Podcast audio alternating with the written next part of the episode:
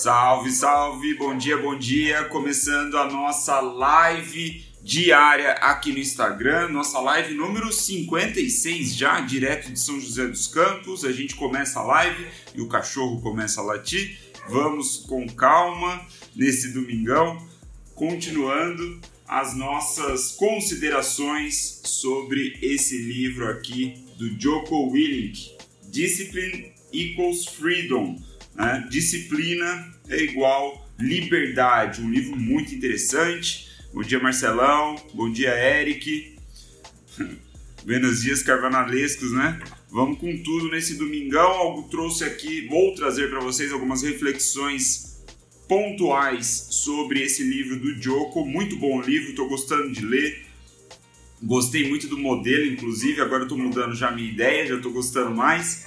E separei aqui basicamente duas grandes ideias nessas lives mais rápidas, mais diretas ao ponto, certo? Que é a proposta que eu tive nessa quarta temporada de lives aqui com o livro do Joko Willink, que para quem não sabe, para quem de repente vai assistir depois ou alguma coisa do tipo, Joko Willink é um aposentado, é um Navy SEAL aposentado, né? É, lá daquele grupo militar de elite nos Estados Unidos, o cara serviu o Iraque, um cara muito foda.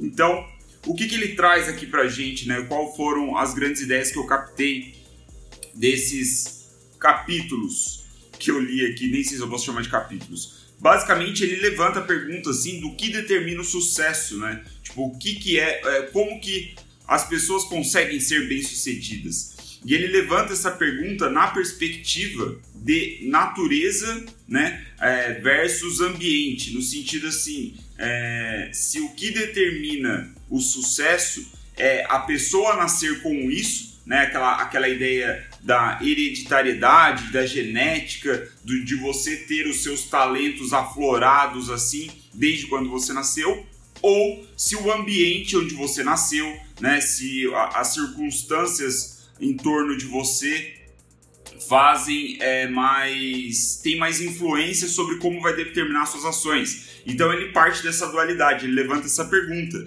E na opinião dele, nenhuma das duas opções realmente importa, né? Mesmo você tenha, tendo, nascendo, tendo nascido numa família muito boa, muito estruturada, um ambiente cheio de recursos, cheio de cultura, e mesmo você tendo nascido superdotado, nenhuma das duas respostas importa. Ele diz que no, no, é, como militar, ele conheceu muita gente, né? Ele fala que conheceu todo tipo de gente. Ele conheceu pessoas é, que vieram de é, estudos formais em Ivy League, né? Harvard, Yale, Stanford e tudo mais. Conheceu esse tipo de pessoa. Conheceu pessoas que não tinham nenhum nível educacional. Conheceu pessoas muito ricas, conheceu pessoas muito pobres, conheceu pessoas com famílias muito bem estruturadas e pessoas sem nenhuma família conheceu é, é, pessoas que já foram, é, já cometeram crimes, né, participavam de gangues e tal, e depois acabaram indo pro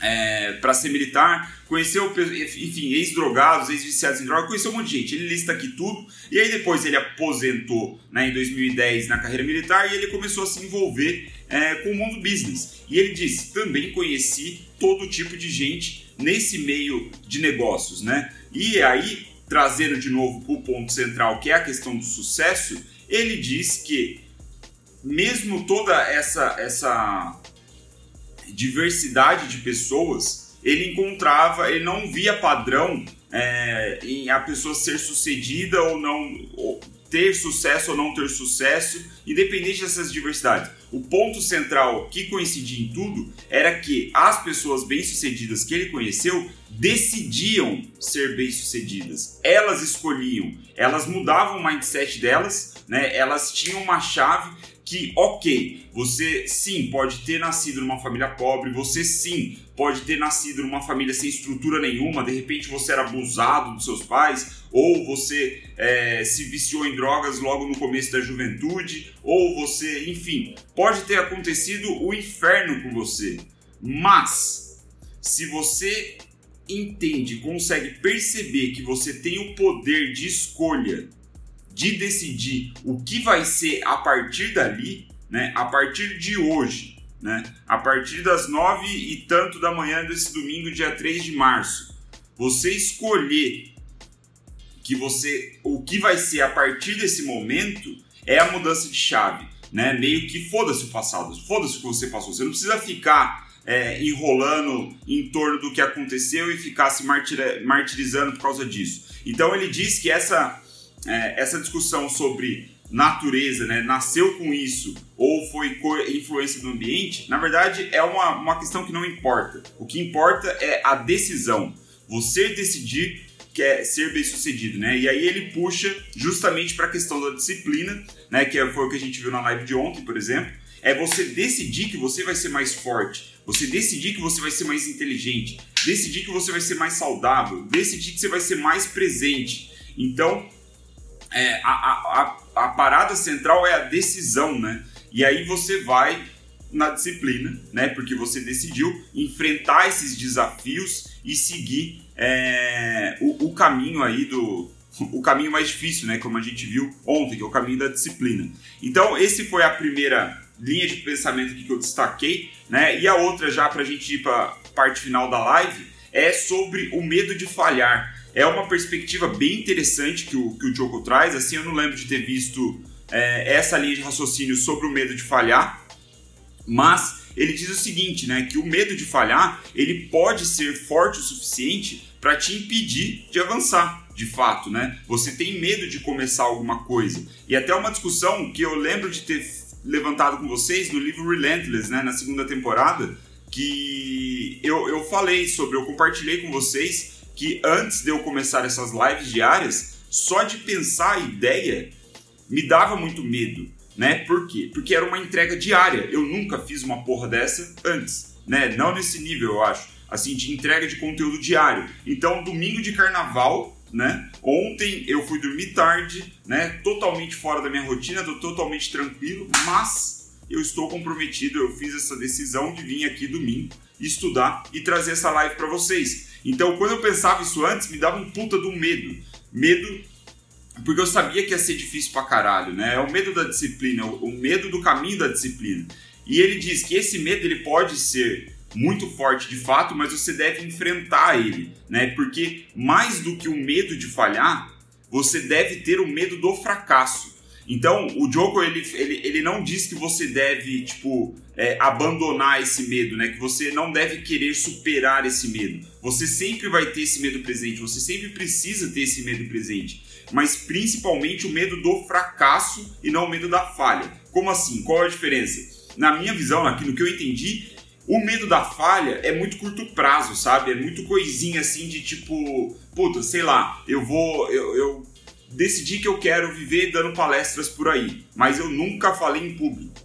Por algum motivo eu decidi isso. Então o medo de falhar está muito mais no sentido da sua primeira palestra, de você ir na frente do pessoal e começar a falar um monte de bobagem, se enrolar e você falhar ali. Já o medo do fracasso é muito mais de longo prazo, sabe? É tipo, é, é uma carreira, é, é você passar a sua vida inteira fazendo palestras. Então, por isso, você focar no medo do fracasso, ele diz que é mais interessante, porque você sempre vai estar se preparando, né? Você sempre vai estar evitando circunstâncias e isso vai aperfeiçoando a sua técnica, vai aperfeiçoando quem você é, o que, que você faz. Então é muito interessante o jeito que ele traz, né? Ele diz aqui que é importante você ficar é, horrorizado com a situação de fracasso. E aí, aí ele puxa, o que seria o fracasso né, para ele? É, é que ele quer que você acorde daqui seis dias, daqui seis semanas, daqui seis anos ou daqui 60 anos, vendo que você não progrediu porra nenhuma. Né? Que isso para ele é um fracasso.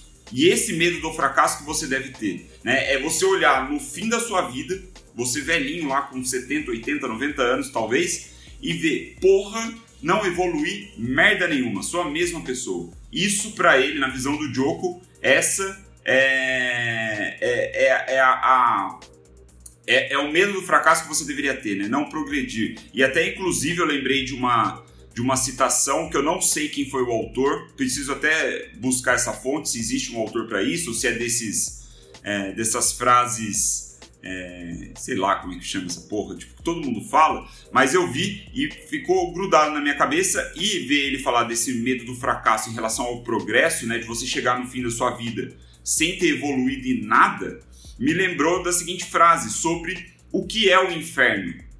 Né? O inferno é quando você morrer, você se encontrar com quem você poderia ter sido.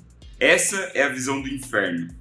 Profundo pra caralho e provocador pra caralho, né? Então, o medo do progresso é sobre isso. É, ou melhor, o medo do fracasso é sobre isso. É você não ter progredido nada em seis dias, ou em seis semanas, em seis meses, seis anos ou seis décadas. Né? É você não estar constantemente melhorando aí o seu desempenho nos aspectos da sua vida. Então essas foram as duas grandes ideias. O inferno é você logo após morrer se encontrar com quem você poderia ter sido, né? Isso é a visão do inferno nessa frase aí, que eu não sei quem foi o autor. E aí trouxe essas duas grandes ideias do Joko para trazer um pouco de, sei lá, reflexão nesse domingo de carnaval. Então é isso, galera. Valeu pela presença. Muito obrigado aqui para quem entrou. Quase derrubei meu celular. Uh, galerinha de sempre, o Eric, a Letícia, Beron, Marcelão, Antônio. Valeu, galera. É isso. Nos vemos amanhã, mais uma vez. Eu espero aí que às 9h03. É, o Alan entrou também. É isso, vamos com tudo. Aproveitem o carnaval aí para descansar, para folhear, seja lá o que for, mas também para refletir um pouco, né? Valeu!